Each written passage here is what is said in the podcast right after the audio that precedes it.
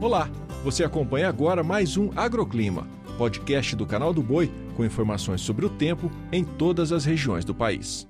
Olá, tudo bem? Sou Julia Marques e trago os destaques da previsão do tempo desta quinta. As chuvas se espalham por todo o estado gaúcho. Na faixa sul, o tempo fica mais instável pela manhã e ao longo do dia as chuvas vão perdendo força. No entanto, o que chama a atenção é na parte central do estado, pois as chuvas seguem intensas, com até forte intensidade, podendo vir acompanhadas de raios e rajadas de vento. Na faixa norte, as chuvas são frequentes. Agora, na região sudeste do país continua sob influência do ar seco. Não chove em São Paulo, grande parte de Minas Gerais e entre a região dos lagos e o sul do Rio de Janeiro. Venta bastante no litoral do Rio e pode chover de forma isolada nas áreas do norte do estado. No centro-oeste, não há mudanças no tempo. O destaque continua sendo um tempo firme e seco nos três estados e no Distrito Federal. Os índices de umidade relativa do ar podem atingir valores críticos nas horas mais quentes do dia. E as chuvas seguem intensas na costa leste do Nordeste e se espalham para algumas áreas do interior também. Não chove no centro-sul do Maranhão e também no Piauí e no centro-norte da Bahia. Agora no norte, o tempo é aberto no sul do Pará, em Tocantins, sudeste do Amazonas e na maior parte de Rondônia. Nas demais áreas, chove com trovoadas.